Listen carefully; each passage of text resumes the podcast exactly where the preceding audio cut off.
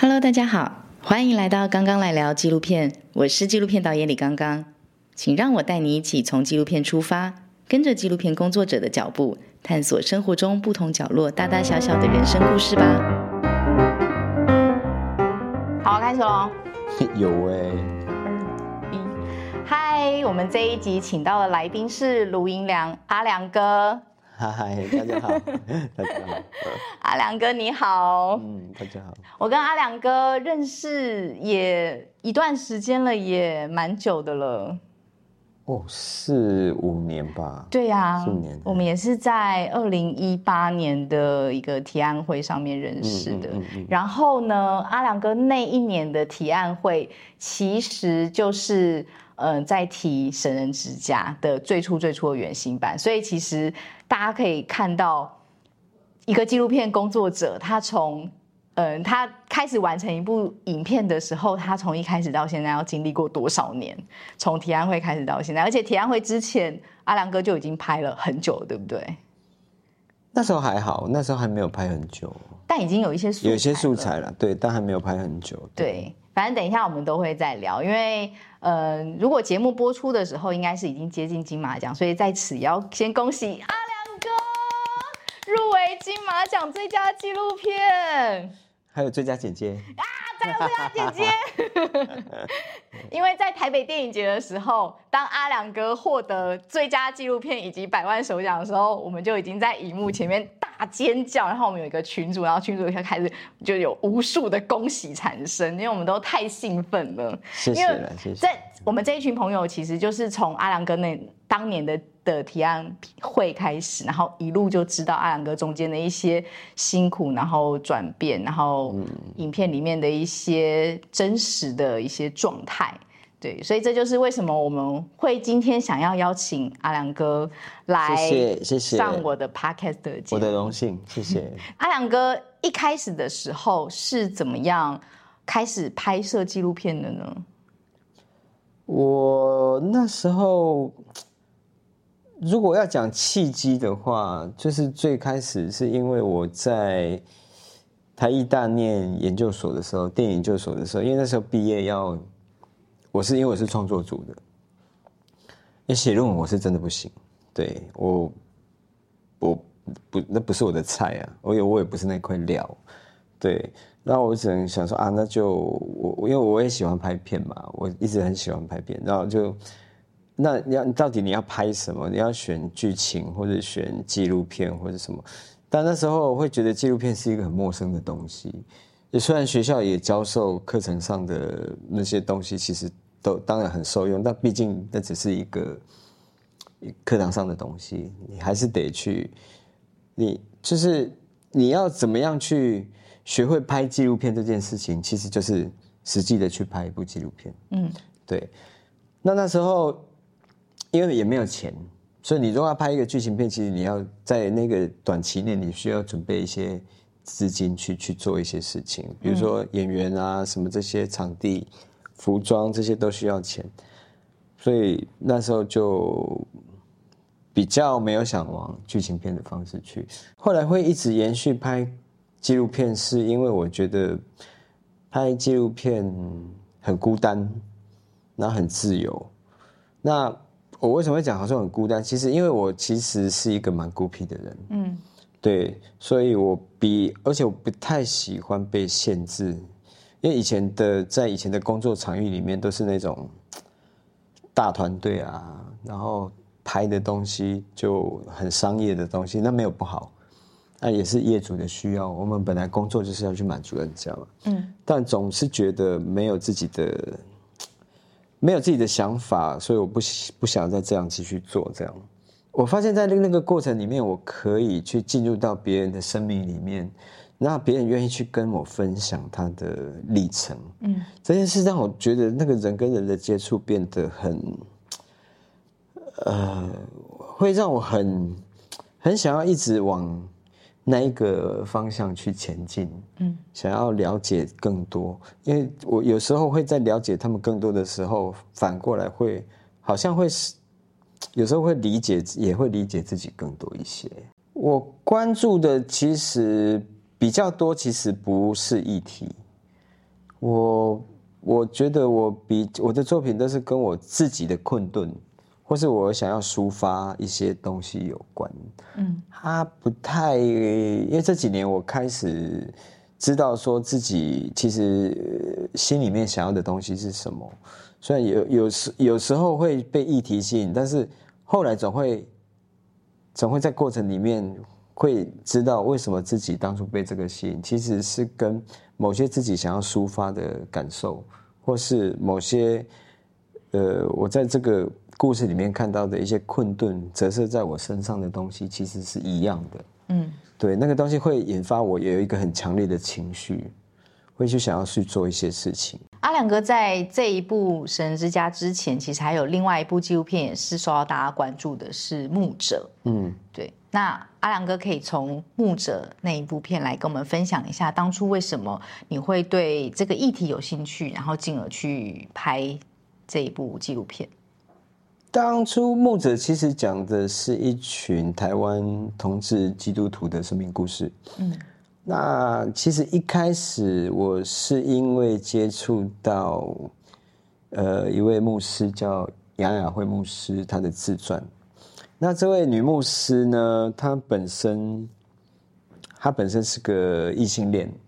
那她在台湾创立了第一间可以接受同志的教会，叫同光同志长老教会。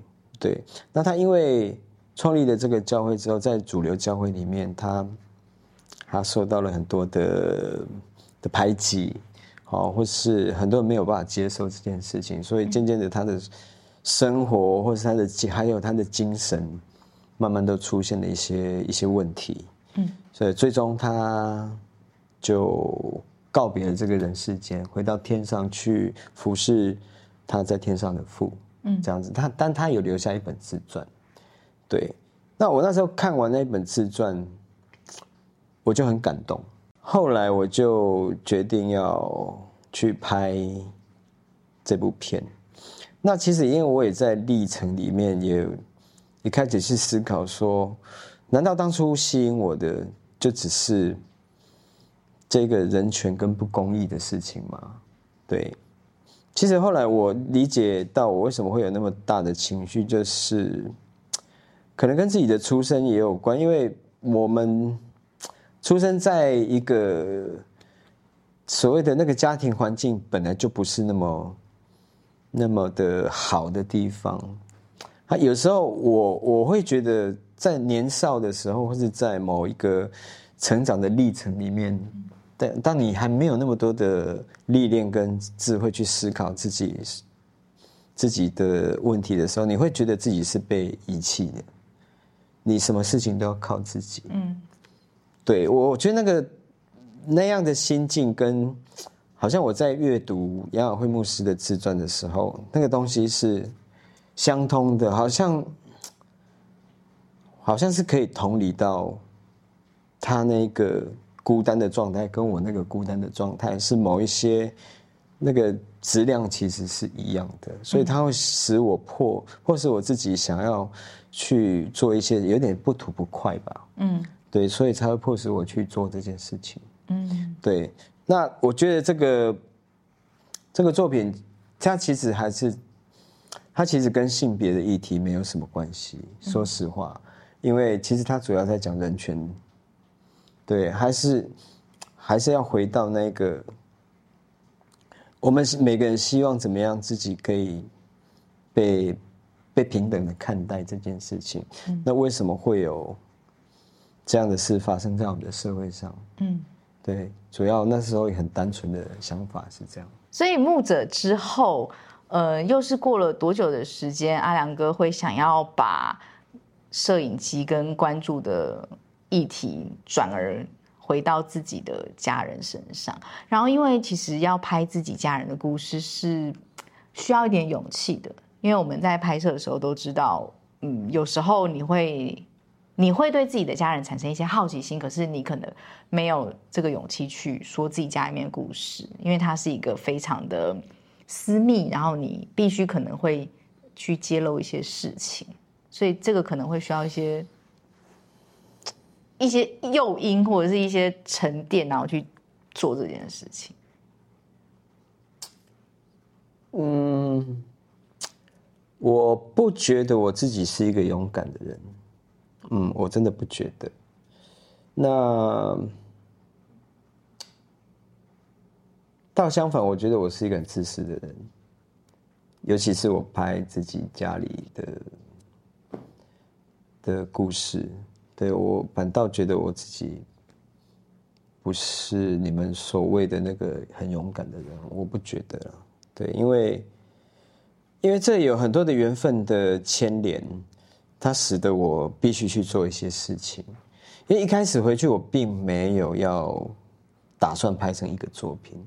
嗯，对我只是因为因为我妈，她那时候开始在思考她要要走这件事情。那因为我外婆那时候走的时候，她没有照片。她是请人家用画的，他画的很不好。哦，我妈这件事，她就一直垫在心里。她说，她就不想要这样。对，那这件事情很简单啊。那我我我，那而且他还打电话特地跟我讲这个事情。那不知道为什么那个当下就是，其实他在开始思考跟死亡有关的事情的时候，我发觉我好像。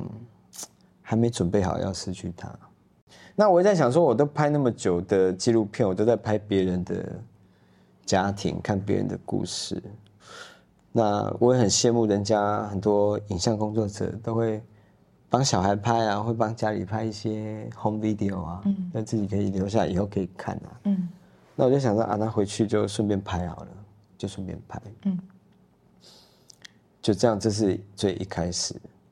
那回去就，因为我们家的状况是，就是我们很容易吵架。嗯，对我们家里的状不是不说话，不然一讲话就是开始要吵架。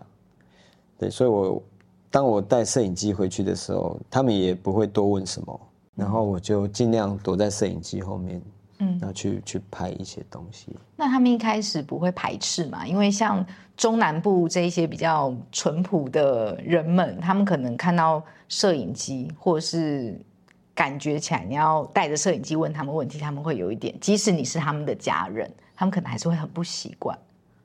不会，我家里人不会，因为我知道他们心里在想什么。因为他们怕问太多哈，我我们又吵架，然后我又就又离开，又不回来，所以他们其实初期，他们就是我们大家不会去聊这个事情了，就你有回来就好了，你要干嘛都可以了。其实他们内心是希望你回来的。我觉得某种程度上是这样啊，对啊，因为我我妈有跟我说，就是我回去哈，就是知道家里会有一个凝聚力会比较好，因为我太久没回去了。那我回去，大家就可能对有一些事情会，大家会稍微平淡或是忍让的去处理一些情绪，这样。嗯。所以气氛就会比较不会那么的糟糕。那我们知道《神之家》一开始其实主角比较是阿良哥的哥哥，嗯，阿志，没错。对，那是什么样的一个嗯想法跟状态，开始会想要去拍哥哥？因为哥哥的身份是比较特别的。对，一开始会把一些素材整理出来去讲我哥的故事，是因为。我哥那时候要转型，他想要尝试做别的工作，因为他很多工作他都做不好。然后，然后我其实回去的那段时间，我也其实我也一直在看。其实他不是不做，他就是真的很衰，嗯，他就是什么都做不好。那时候可大概拍了半年吧，嗯，也有拍一些素材，嗯。那我就想说，那我是不是拿这些素材去做一个短片？嗯，然后可以去申请一些补助，或是去提案会，嗯，对，就会有一些钱。嗯，那提案会的钱，如果我有拿到，我就可以尽量自己 cover 所有的工作、后置的工作，然后把一些钱省下来，就可以帮他这样子。嗯，这个是我第一次因为家里的状况产生的一个作者的意识出现。嗯，在这个所谓从从那个家庭录像的地方。去转成一个有作者意识出来的的时候，我就开始去想说，我要怎么去很诚实的从我自己的某一些部分对我哥的部分去抽取出来，成为这个把这个素材变成一个短片，那去了一些提案会。可是那个时候很巧的是，我开始心境有一些转变，我不再是从以前去去埋怨他的角度，去很残忍的看待他的角度，嗯，我好像也变得说，觉得自己这样其实很自私，所以我就会想说，好吧，那我是不是可以继续的继续继续拍？嗯，因为我也想记录一下自己这个转变到底是怎么回事。那有我也想知道，我的我就是就是我介入之后，我哥的转变真的可以变得比较顺利嘛？所以就开始有了想要发展长片的想法。啊，刚刚没有前情提要到，就是呃，阿良哥的哥哥阿志，他除了在种一些水果，番茄啦，或者是凤梨、青椒以外，然后哥哥还有一个很特别的身份是。哦，他不是童，他不是他不是鸡童，他是我哥是国小六年级就开始通灵，嗯，对，是这样，嗯，他是个通灵人，所以他也会帮一些邻里的长辈们，可能会有一些问事，或很多很多很多人在我们家问事都问了三十几年了，嗯嗯，所以哥哥其实有这样的一个比较双重的特别的身份，所以才会。就后来片名才会叫做《生人之家》。嗯嗯，所以在这这件事情当中，会不会有一些是可能影响阿良哥要去拍哥哥，或者是甚至爸爸？因为有些听众朋友可能还没有看到，那呃，知道阿良哥的。爸爸之前就是在片子里面的一些预告里面可以看到，爸爸可能是一些比就是可能会比较喜欢签六合彩或者是大家乐。那这个东西它会跟你们家里面这样子一个比较特殊的体质会有一些相关联性吗？我刚讲我抽取我自己某一个部分出来，想要去针对它做一部短片的时候，是那源自于我一个很大的疑惑，就是说，因为我们家有很多的信徒去问事哈。大家来问的那个结果都很好，嗯，生意啊、事业啊、健康啊，都都很好，对，而且这些人都问三十几年，你不可能平白无故，但你如果不准或者没有用，他他不可能来那么久啊。那我就不懂为什么别人都可以在生活或是各方面得到改善，那为什么我们家都没有？而且我哥就什么都做不好，而且我爸一天到晚迁赌，嗯。而且我爸会迁赌这件事情，我觉得跟我们家神明脱不了关系。虽然我爸本来就很爱赌，嗯，他从年轻就很爱赌，那是因为我哥那时候通灵的时候，大家都不相信，然后就家里大人就说：“那你要怎么样证明？”然后我们家神明就说，那时候那时候大家乐是一次开三个号码，嗯，他就我们家神明就说，他就开三个号码，让让大家知道说神明的到底是存在还是不存在。嗯，就我哥就问神明，神明就讲了三个号码，嗯，然后呢不久之后那三个号码结果都开，都中，但我们家的神明说他只开一次，嗯，但是从此以后我爸就觉得说。哇，那以后我们家要变有钱，就是钱就躺躺着就有了。嗯，对啊，从那时候开始，我爸就我爸就本来就很迷，他更迷。对，就哇，开始事情就是那个本来经济，我们我们家本来经济状况就不好，所以就会变得更雪上加霜。嗯，对啊，所以我其实对神明某一方面是有一些。嗯，一开始其实蛮怨怼的。嗯，对啊，就是别人都可以，就好像别人的救赎变成我们家的诅咒这件事情，我一直没办法理解到底是为什么。嗯，对我主要的其实，在在一开始是想要去处理这个自己的这个情绪。我其实是一个很顺着感觉走的人，而且在因为那个过程里面有太多的角色会会打架，比如我是人，我是人家的弟弟。我是人家的儿子，我同时又是一个影像工作者，又是作者。嗯，对啊，因为这三个身份常常会打架，但是我我觉得这个历程对我来讲最大的一个感知，对自己的感知就是说我可以放下，嗯嗯，就是我可以放过我自己。阿良哥刚刚一直说，其实你觉得自己是一个很自私的人，嗯，但是为什么你会一直会觉得自己是一个很自私的人？就是拍这部纪录片，跟你自己觉得你很自私有什么样的关系？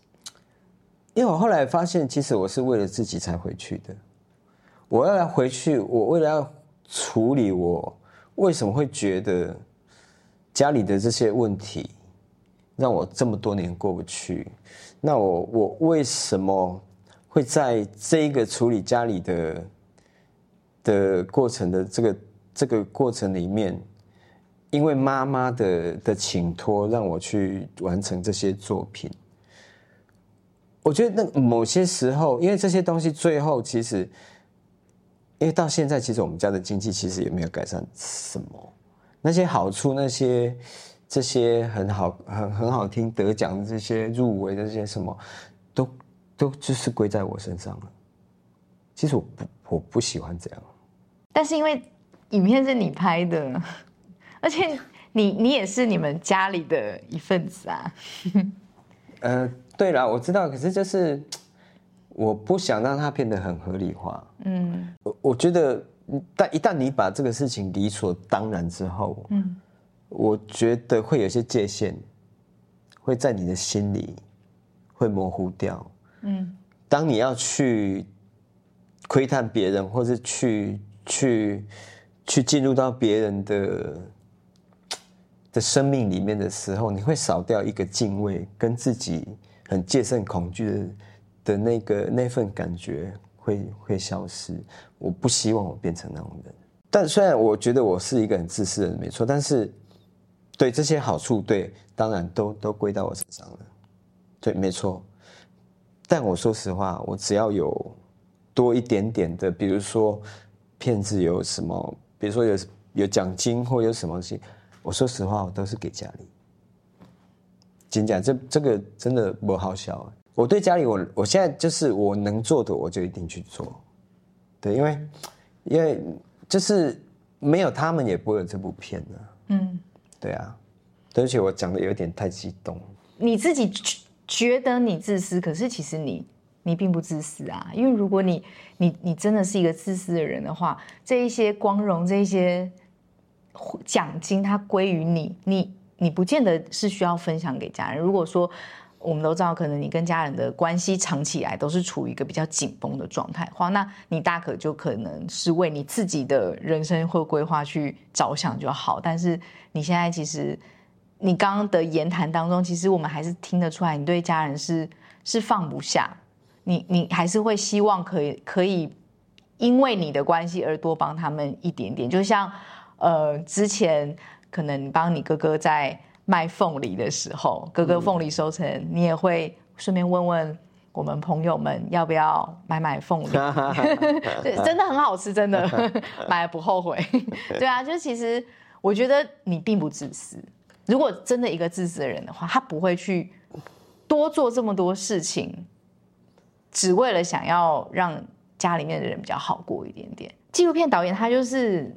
从从小见大嘛，从微观到宏观，所以你拍的议题之所以能够引起那么大回响，那就这件事情它不只有是发生在你自己身上的，一定是看到你的不管是故事或者是影片的人，他有所共鸣，或者是他会觉得啊，这个就是我也曾经经历过的事情，他才会喜欢，不会无缘无故的去喜欢一部这样的影片。我从我十六岁开始接触到电影的时候。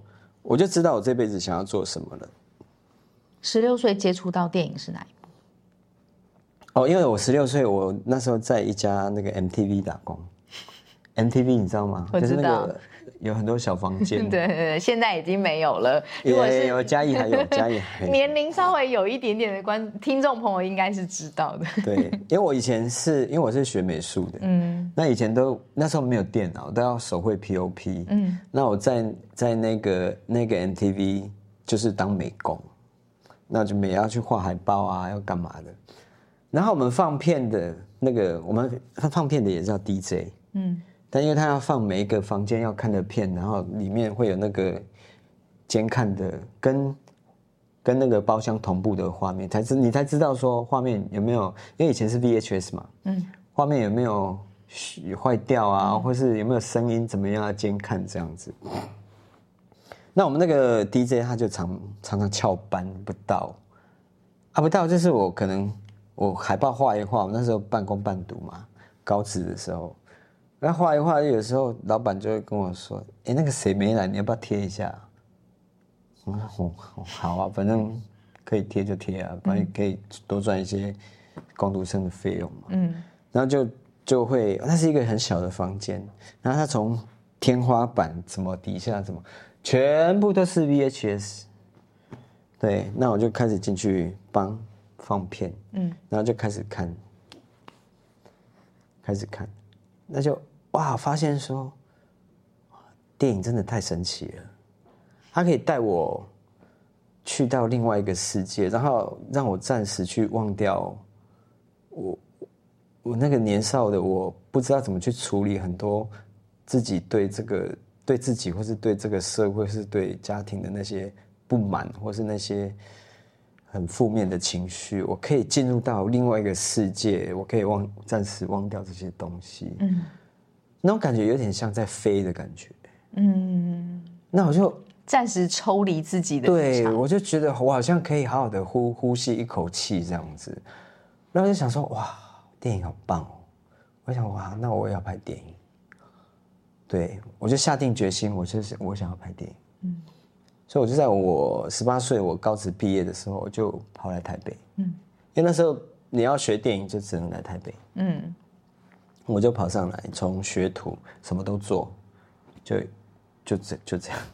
所以我觉得我还是算很幸运的，就是说我可以一直一辈子，就是好好的去知道自己想做什么。嗯，然后好好的去做一件事情，然后试着把它每一次都把它做好。嗯，对，所以讲到这部分呢，现在来讲，我觉得我算是我我自己蛮庆幸的。嗯，对啊，所以我觉得电影对我某方面是一种救赎。你刚刚说到你在拍完《神之家》之后，其实家庭的关系是有改善的，虽然可能没有到。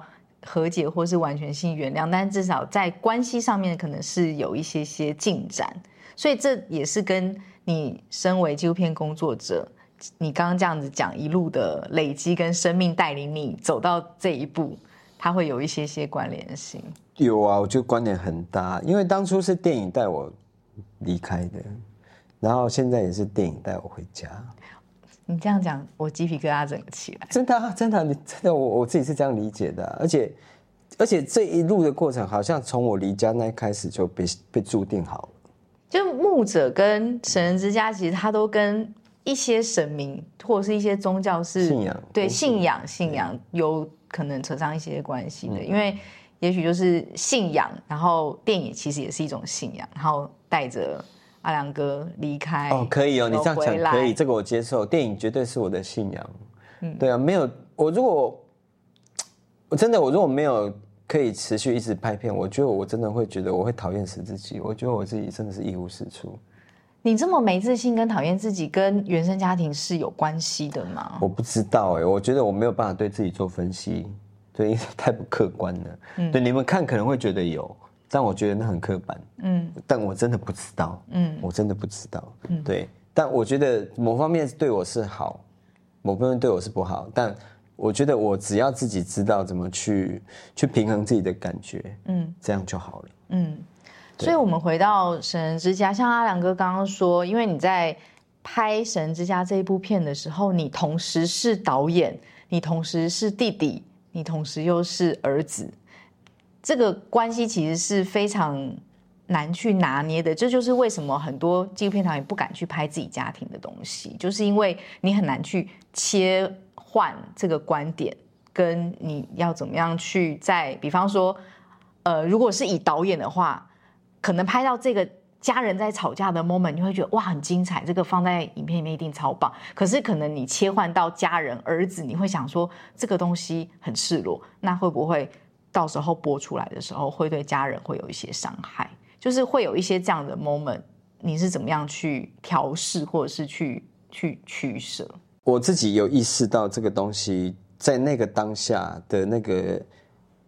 阶段吧，就是其实会让我很焦虑、很不安，所以我在那个当下，其实他牵动了我一个很大的决定，就是说我不想再这么孤僻了，我不想再单打独斗了，因为我需要有伙伴来跟我一起分享一些我的想法，我需要有伙伴来帮我做一些更客观或是更专业的判断。嗯。所以我那个时候开始，我想要找不一样的人，可以来加入，一起来完成这个作品。嗯，对。那我很幸运的找到我的监制喜文，然后我的制片建良啊，Echo 配产，还有文清啊，对，艺林他们，还有法国的团队，对我很幸运，可以，他们就在这方面其实就是帮助我蛮多的。有时候很纠结的时候，他们也都会跟我说。你就顺其自然，先把它拍下来。嗯，到时候不用就不要用。嗯，对。那如果你真的到时候有一个，因为你永远不知道骗子的缘分到哪里。你如果没有继续走下去的话，you never know。嗯，对。所以我觉得在那一个他们的一些引导之下，让我有一个比较。可以依靠的一些伙伴，可以让我觉得自己没有那么孤单的去决定一些事情，所以我就会更有把握的去处理一些我拍到的东西，或是对接下来的一些我到底要不要继续拍，拍到什么时候之类的这些事情。嗯，对，所以团队其实蛮重要的，而且在最后期我们在结构故事架构的时候，他们其实大家也都帮助蛮大的。嗯，他们会有别的外来者的观点去看看这个故事，嗯，这个很重要。所以你刚刚说你是嗯单打独斗多久之后，然后才开始有第一批的伙伴进来？因为一开始一定都是你自己拿着摄影机回家嘛。这部片我大概自己拍拍了两年吧。哦，你自己拍就拍两年？自己拍拍两年，对。然后后面再来有其他的。摄影师、其他制片嗯进来，嗯，对。那你一开始找其他的摄影师进来拍你们家的时候，因为他毕竟就是一个外人，你们家人会排斥吗？或者是因为有其他人在现场的时候，他们会比较收敛一点？会，会。所以就是他们也要去适应一下啦。但但我是说，我这样我就跟你讲，就是好像我找的这些好像也都是被选好的。嗯，感觉就是不是因为我对，因为我我不知道为什么我找回去的伙伴跟我家人都很合，你知道吗？尤其我们那个我的摄影陈大哥跟我的那个另外一个摄影周文清导演，他跟我们家人就很好，你知道吗？有时候像尤其周文清，他常常我有时候我没办法回去拍的时候，就他回去，只有他，就只有他，他可以代替我的位置去拍。然后你们家人看到他就是不会，就是也很自然。我就跟我家里人说，你们就过你们的生活就好了。嗯，而且可能我前期就是拍我家人拍够久了，他们对摄影机其实也蛮习惯，因为他们其实也不太知道后面会发生什么事。嗯，就是说你要拍就拍吧，有些东西是很自然发生的。那有一些是那个当下我真的，因为有些碰到那个问题，我真的放心里放很久很久了，我是受不了，我就会问。就比如说，就比如说，我妈每天她她她脚哈，脚膝盖不不好，那她每天都要早上都要爬四楼，嗯，端很多东西爬到四楼去去清理神神明厅，你知道吗？很早哦，那超早，大概四五点吧，啊背背一个穿皮配，就是爬的她好气吁吁的喘吁吁的，她很辛苦在那边啊。他还是要爬，嗯，你知道吗？我在旁边拍，我就觉得，你到底在干嘛？你知道吗？然后我真的受不了。他在拜拜的时候，我就问他说：“你为什么要这样？就不你不不要拜不行吗？”嗯，你就让自己好好休息不行吗？你这样拜我们家也没有比较比没有比较好啊，嗯，你到底在干嘛？我真是受不了我才会问，然后我妈会有她的，她会，她可能就会跟我讲一些他的事情，嗯，他为什么要这样？对，或是说我们那在那个当下才会有一些，会有一些交流，不然因为我在在在拍摄的时候，我不太会去跟我家里的人做访谈。我倒是想好好的看，说我究竟我二十几年不在，你们究竟有没有改变什么？但很不幸的，这些问题都没有变。你中间的不在是，喝 啦喝啦，你中间的不在是一年，可能就是过年的时候会回去，还是甚至可能有时候连过年都会借故不不回去？我比较长是一年回去只有一次。除夕夜，那后来有很久，就是我连除夕夜我都说啊，我台北要剪接要干嘛，借故我就不回去。嗯，因为回去哈很痛苦。那个，因为我以前常年夜饭回去啊，都还没吃完就吵架了。嗯，都是为了钱，要不然就是为了其他的事情就吵架。那时候爸爸已经开始在赌了吗？我爸很早就开始，我爸很早就开始赌了。嗯嗯。然后我还曾经好几次哦，年夜饭还没吃完，我就坐车回台北我妈更难过，这么激烈？对啊，不是因为我待不下去，我要怎么待？那些当那些问题根本没有办法解决啊！我我过年留在那边，那我还就是我跟你讲，我很自私。我一开始其实我就是眼不见为净，我就躲远远的啊。你们如果有问题找我。我我想接的电，我想接电话的时候我才接啊，我能处理我就处理啊，不行我真的没办法，就这样。所以这就是为什么当你带着摄影机回家的时候，其实你家人并没有很反对，就是因为他们觉得唯有这样子，可能你才会对比较常回。不是因为我真的受不了，因为我很不喜欢跟人家吵架，我受不了我就会我就会走开，不然就是我就是不讲话。嗯，对啊啊。你知道以前要回那个家，我就觉得哦，我有我压力好大。嗯，对啊。那有没有在拍《神人之家》的过程当中，有哪一场是你可能自己快要拍不下去了，然后你自己按下摄影机说“好，我不要拍了”，或是你觉得在拍摄当中你真的觉得很困难的的一些事件或画面？倒也没有。倒也没有，我不会选择把摄影机停下来，我会选择我去入境去处理一些状况，嗯，但我不会把摄影机停下来，我会让它一直录，会让他一直拍，因为那个时候我已经很确定我的作者意识了，但我不会因为我要去引导事件而入境，而是那时候我必须要入境了，嗯，去处理，比如说我妈可能她脚很痛，她快跌倒了。我可能就会去去扶她或者什么，但这些后面都后来都没有用。其实我拍片是很靠缘分的，嗯，对，就是比如说我这段时间我想要回去，或是我哥他们觉得说，呃，有普渡你要回来拍吗？好，或是我妈有说什么神明生日你要不要回来拍？对，不过他们其实，在。要我回去拍的这些人，有一个当下就是说，可能是对他们知道我想拍一些东西，但更多的成分是他们希望我回去。嗯，你懂我意思吗？那拍片这件事情变成我们互相交流的一个理由。嗯，互相可能是讲恶心一点，是思念彼此的一种理由。对，那这样渐渐的通电话的次数也开始变很多，这样子。嗯，对，所以。我就是靠我，其实就是那个缘分，就是缘分到了，是我能拍的。比如说，我就比如说他们打电话来，回去我有空两天，那我就把它拍好拍满。嗯，想到什么我就拍。比如说我可能可能在在拍的当下，觉得那个夜景很漂亮，就是有一种很特殊的感觉，那我就会拍。嗯，对，就是就是让自己很。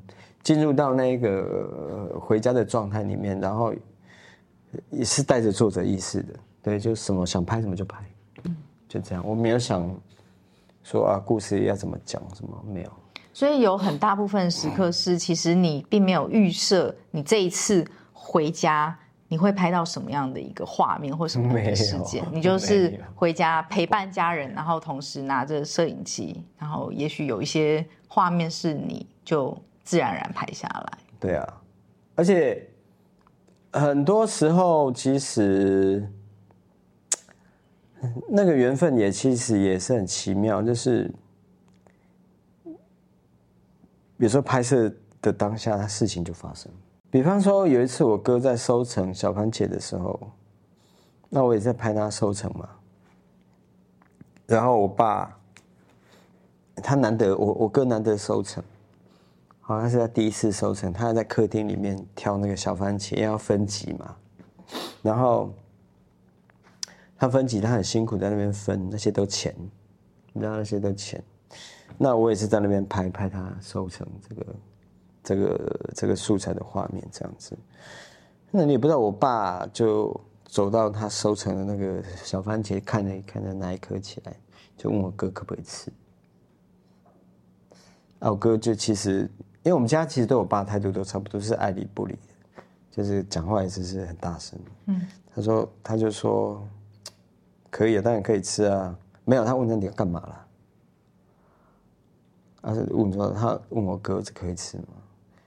我哥就很白，可以的。啊，就我我爸就拿了往嘴巴塞，然后他就坐到他的位置去，开始又在算牌。嗯。我就觉得哇，这这画面也太讽刺了吧，你知道吗？那个很冲突的、很简单的一个生活的片段，可是我在我的画框里面看了，我就觉得说，哦天哪！我记得在预告里面有一场，就是你爸会看着你们家的那个烟，然后会去香香灰了，对香灰，香灰或烟，对，然后一些线索、想着这个，名牌，名牌对，所以这个就是你爸的老一辈都这样，尤其是中南部，对不对？对啊，老一辈都这样啊，哎，而且现在应该还有实际持持续吧？有啊，现在还是有。而且你爸是不是在你拍摄到快要接近尾声的时候离开，还是已经拍完了？没有，那时候其实我有一度想要，觉得差不多是一个感觉，想要做结尾了。然后那个时候，我们也找钱的那个，我们找到的费用预算也大概是到那个时候，我觉得哎，那个是一个很直觉的一个阶段性的一个结束，觉得是可以。殊不知那时候我爸诊断出来说他那时候已经末期，对。但那时候我其实，我开始就是会想要知道说，我爸他生病之后，他知道自己所剩日子不多之后，他会不会有什么改变？所以我又跟我的团队说，我想要继续再拍，但我不知道会拍多久。然后他们也说好，可以，那就我们再想办法找钱。嗯，那就因为这样又多拍了一年，一年。一年。那我爸后来就走了。嗯，对。那我也很庆幸，说我有，就是有拍这一年。对。那你在拍这一年的时候，跟爸爸有再多一点点关系的改善，或者是再多讲一些些话吗？有诶、我觉得，因为我也不知道为什么，就是当他医生已经很明确的告诉他是末期的时候，我好像发现我已经，我好像不在乎他到底要不要签赌啊，每天要干什么事，我好像都不在乎了。很奇怪啊，人生很奇怪。我觉得我自己也是很复杂，我也不知道为什么，我就觉得好了，你要签就签吧，签少一点。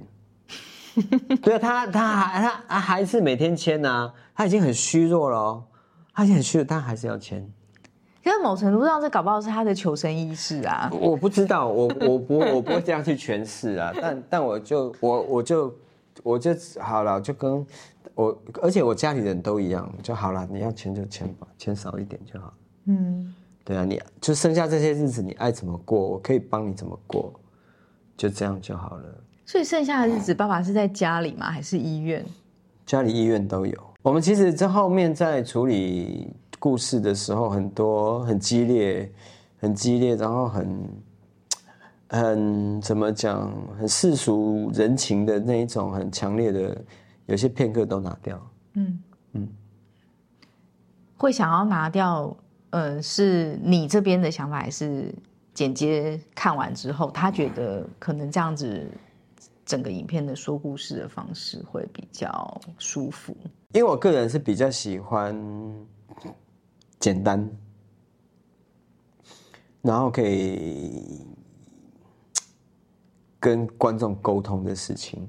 但我讲的跟观众沟通，他不见得要透过一些情绪，嗯，或是透过一些话语。我比较想要的是。观众可以，他可以有自己的位置在里面，嗯，而不是被我的情绪占满。嗯，阿良哥的影片，其实我很喜欢的是你的画面或是你的节奏，其实都会有一定程度的留白的成分在。那那个感觉是你不想要去刻意渲染太多的情绪，或加诸太多。导演的诠释在里面，而是让观众自己走进你的影片里面去感受。因为每个人的生命经历不同，所以看到同样画面，可能他们的感受会不同。嗯，可能是你讲的这样。因为我自己，因为我说实话，我不喜欢去解释我自己，尤其我解释我拍片，或是称我自己拍片这件事情作为创作，我不会这样讲。我自己在创作，我不会。我很怕我会失去一个对影像喜爱的那种单纯的那种初心，嗯，它会被一个所谓创作、所谓的意识的很高的一个一个价值去凌驾到上面。我不见得要那个东西，但是我比较想要保留我那个，当我十八岁的时候、十六岁的时候看到那个很单纯影像的那那一种感受，我就是只，只是想要这样而已。所以《神人之家》到最后，你们是怎么样决定？嗯，拍差不多的时间点要结束了，就除了嗯知道爸爸离癌之后，再多延续了一年之后，在这一年的尾声，你们是怎么样去决定？因为家人的生活还是继续在过。其实坦白说，如果要拍，是可以无限 一直拍下去，所以他总是会有一个嗯比较有所客观性考量的那个停止的点。嗯。应该是在我爸过世之后吧，我就觉得应该要应该要停下来。嗯，对，因为我觉得这段历程对我来讲已经很珍贵，因为他让我有机会去跟我父亲告别，这很重要。然后就是他让我也有机会跟那个年轻的自自己告别。怎么说？因为我不在，我觉得我我我我拍完这部片之后，我觉得我不再是那一个，就是不想去谈论自己家里，或是不想去好好的去理解自己为什么会有这么多呃对这个社会，或是对这个世界，或是对自己有这么不满的这些，我为什么会是这样？的这些情绪，其实，在拍完这这部片之后，我大概可以找到一些线索，然后我就可以放掉那一个年轻的自己，我可以去跟他告别，说，我我终于知道我为什么会变成现在的我。还有一个，我记得是，就那时候我们听到都很感动，是阿良哥在拍到中间的时候，我们曾经有一次聚会，然后你说你那个时候有说，呃。你妈妈说她想要去看海，然后你那时候还在想说要什么时候带她去看海，以及看海这一这一趴要不要放进你的纪录片里面？因为这件事情等于是你跟你妈妈想要去做，但是你不见得是要放进你影片的事情。对啊，所以他们那时候大家也是跟我说，你要去，如果真的要去，你就你就拍吧。就这样，哎，后面要用不用再说。嗯，对啊。后来我的团队大家也是给我这个建议，但就是，但这个东西其实，它是是，它就是一个身为作者跟一个身为人子的一个总综合的一个事件。嗯，对我确实去改变了，去我确实去引导了那个事件，带我妈去拍照，我后来带我妈去拍照了，我后来带我妈去看海了，这都是她想做的事。那我确实我去主导了这个事件，我让它发生了。但对不起，身为作者可能觉得你们可能会觉得这样不好，但是身为人子，我必须得这么做。嗯，很简单，所以。哇，最后还是把它放到片子里面来，对呀，嗯嗯，对呀。但某程度上也是借由拍片这件事情，嗯，完成了妈妈想要做的事，而你也是有一个很好的嗯动力，或者是很好的一个理由，带着妈妈一起去完成了这件事情。其实我我带我妈去完成她的一些心愿，其实某方面其实是我想对她的补偿，因为我在拍片的过程之中，我发现其实我不在的这些日子，其实对她也是很伤害。也许你是她心中很重要的一个精神支柱，只是她也没有跟你说，怕造成你的负担。对啊，就是这样。所以在最后进入剪接后期的状态里面，你有一开始跟剪接师说。你有特别想要放哪一些，或特别不要放哪一些，或者是你就是毫无保留的把素材全部交给剪接师，然后让他去帮你过滤，然后让他去帮你再把故事好好的梳理一遍。我们有写一个大纲，然后我把我们所有的素材都交给艺林，然后他有照我的大纲剪了一个一个初剪，然后我们就照着那个初剪再去。再去细修，对，大概工作的状态是这样。但是就是我比较对不起我的剪接师，就是因为我是一个很啰嗦的人，然后我很容易焦虑，所以我们的剪接的方式是一般剪接师都很不喜欢的方式，就是我就是在他的旁边跟着他一场一场，even 一个卡一个卡一格一格的剪，很恐。你是顶剪了所有的，所有每一格，真的所有每一格。你有放过他，让他自己在家里面先好好的可能排过一次，或者是他自己有一些独立工作时间吗？除了初检以外，没有。他压力好大。对啊，那我我其实我蛮感谢意林，就是他愿意这样子让我参与那个过程。他也有跟我讲，他说你这样，他说我这样真的很烦人。但是他可以理解，因为他知道这个对我来讲是很重要的事情，嗯，所以他可以理解。因为有一些剪接师可能不太喜欢导演在旁边，是因为其实导演已经自己有一些先入为主的想法，那跟剪接师可能在因为比较客观的剪接状态，可能会有一些冲撞，或者是会有一些。因为我们其实，在剪接的过程里面，常常都是在。在也不是吵架，我们也不会吵架，就是互相说服，互相说服自彼此。为什么要放这个？接下来要放什么？为了这个好吗？你觉得好，我觉得不好。为什么？我说服得了他，然后他如果说服得了我，就好，那就那换一个之类的这样子。所以他有说服成功过你吗？有，也蛮多的哦。对啊，我也我也蛮常说服他的。嗯，对啊。就好，就是我觉得拍片就是做作品这件事情，我觉得人和对我来讲是一件最重要的事情。嗯，对，当我们彼此开始熟识、打开心房以后，我们那些讨论其实是很好的，虽然有时候会很激烈。好，我但是那个过程，其实我从他身上也学很多。嗯，对，怎么样去去处理素材，怎么样去去结构。从他的角度去结构故事，嗯，对啊，我某方面我很我会很尊重他，但某方面我如果有故有疑虑的点，我会把我的点讲得很清楚。然后如果他还可以把这个疑虑给消除掉的话，我就会说好，那 OK，那就照你的。嗯，那不行，我们就换。他说我两个都僵持不下，就找我们的两个监制来看，嗯，看他们觉得怎么样。一个法国人，一个意大利人，跟台湾人双重身份，对啊，更客观，也不能讲客观，因为每个人都会有每个人的喜好。嗯，那我觉得，我觉得我们就是在，我觉得我们的团队的方方面面的视角都够。所以我觉得只要在这个四个或五个参与在这个结构剪接结构里边的人觉得 OK，好，那就 OK。对，但是常常是有时候我的监制两两位监制他们会看完一某个版本的那个会有一些修剪意见回来，嗯，对。那通常我都会看一看，讲哎，懂什么？这是？对啊，结果隔天就全部改过去了。不是我，我就会去试，到底有没有真的比较好？嗯，对，你会觉得哎，好像真的这样比较好。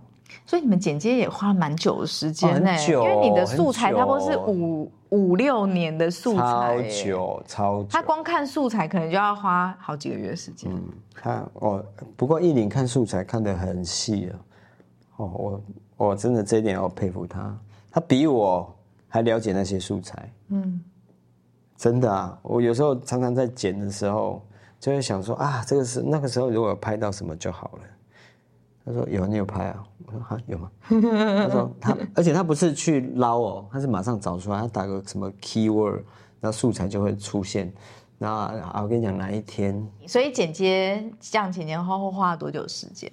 我们刚刚一年多。哦，一年多。但因为中间有碰到疫情，然后我们也也要彼此去，因为要生活要去接案，嗯，都有一些停下来的时间，嗯。但我觉得都是也都是不错的缘分。那时候觉得好像哦这样很很烦，但是有时候你有时候走开一下再回来，其实是不错的。哦，有一些沉淀，可能会有一些新的想法，会有新的，对啊，真的。所以你们那时候剪接期的时候，是你多久跟剪接师碰一次面啊？一个礼拜？几乎五六七天吧。一个礼拜六七天，嗯，但就几乎是每天呢。对啊，几乎每天，而且九个小时、十个小时，有时候我们两个都会卡关。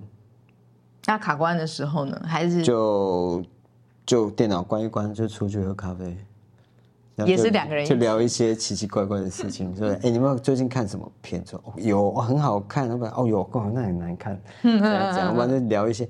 什么就是生活的琐事啊，那有时候聊一聊就会聊出，哎，那个我不知道，我们那个片也可以这样，我们那个下一个结构也可以这样处理看看。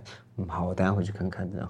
姐姐是跟导演其实就是就像谈恋爱一样，哎，情侣。就是你们的关系，人家他有男朋友，对，不可以这样讲。我是说，在工作伙伴的一个关系状态上面，可能是 导演跟剪接师之间，嗯嗯，就是你们必须要很了解彼此，但是要给彼此一个空间。不过艺林有分分跟我分享，他觉得剪接师的工作就像保姆，嗯，就是说你今天导演带他的小孩来，嗯，对啊，然后你要帮他把小孩子照顾好。真的，真的，要长好，而且然后你要你很了解他的小孩，嗯，对，然后他希望小孩长怎么样？哎，适合吗？嗯，还是他适合唱歌吗？还是以后要去当医生什么的？嗯，适合吗？他可能会看完小孩之后觉得他应该比较适合当。比如说当老师吧 之类的，你懂吗？就是他这个形容太贴切，真的很好。他等于是抽丝剥茧来看一下你这小孩子的性格，然后以及未来的。然后，而且他会比你更了解你自己的小孩。真的，真的。其实我后来发现，剪接师其实比导演看素材的时间更久，更久。有些我们拍完就忘了。真的，尤其是很可能很多年之前你。你以为你自己还记得很清楚，其实有一些细节你早就忘记。没有，而且还有一些是你当下拍完你觉得很重要的东西，你就会一直很都记得，你知道吗？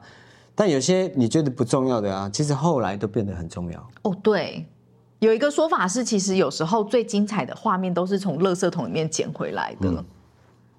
真的，而且这些只有他知道。真的。对。所以这就是为什么这一次。金马奖有入围最佳剪辑，你超开心，超开心，因为我的听起来就是觉得我的剪接师真的很棒。对，等于是你荼毒了他好一阵子，现在等于是一个补偿的概念，也也是可能实至名归啦。也是对啦。神人之家这边拍完之后，阿良哥现在手上有其他的案子，或者是其他关注的议题，想要继续发展下去的吗？有呃，就是因为《三之家》十一月二十五号会在全台湾上映，那就如果大家有看或有听这个节目的话，可以的话再麻烦大家支持一下。一定会的。对，然后我现在其实在写下一个作品的剧本，对它的发展的形式跟拍摄形式，可能就跟我之前自己比较习惯那一种比较蹲点观察式的纪录片的的拍摄方式会比较不一样。嗯，对，就是我也不知道为什么就顺着感觉走，我想那样做。嗯，所以我的伙伴跟我的的主角他们都觉得 OK，那好吧，我们就一样，那我们就再一样，大家讲好，一起再去。走这个历程完成这个作品，嗯，是关注什么样的议题？能够稍微透露？是关有关于原住民的性别少数，嗯嗯，对。那有什么事件或者是什么样的一个场合吗？就是哦，我跟他们认识是在那时候木泽在高雄放映的一场映后，嗯，对，他们在我的映后去宣传他们的音乐节。让他们宣传的好开心，我想这些人是怎样？对啊，而且他们很有趣，然后他们都很有活力，然后我觉得跟他们在一起，我也变得很年轻这样子。对啊，那就是因为这个契机才认识他们。对，是这样。就我所知，阿亮哥好像已经也拍一段时间了。对，有填调加拍摄，有填调加拍摄拍一段时间，但就是目前就全部都打翻，想要再就是换一个方式去。因为我发现前面的拍摄的方式，它不足以去去平复我对这个故事的一个期待跟感觉，所以我觉得我必须用另外一个方式去去去完成这个作品。嗯，对，对我我觉得会比较好所以这个旅程才刚刚开始。哎，一文也还没开始，还在写剧本。如果这个作品之后有一些消息的话，再请阿良哥跟我们分享。OK，no problem。嗯，好。所以今天非常谢谢阿良哥来上我们的节目，而且我觉得这个时时机点真的是太刚好了。在我邀请阿良哥上，然后我们一直在敲节目。的时间的时候，然后就听到阿良哥入围了金马奖的喜讯，然后我们就在荧幕前面大尖叫，这样子。谢谢啦，谢谢大家。因为就对了，我就是一个幸运的家伙。嗯，不是幸运，他就是你的实力。你少在那边没有自信。对了，给我有自信一点。好，谢谢啦。好啦，那我们这一集就谢谢阿良哥来上我们节目喽。谢谢阿良哥，拜拜，拜拜。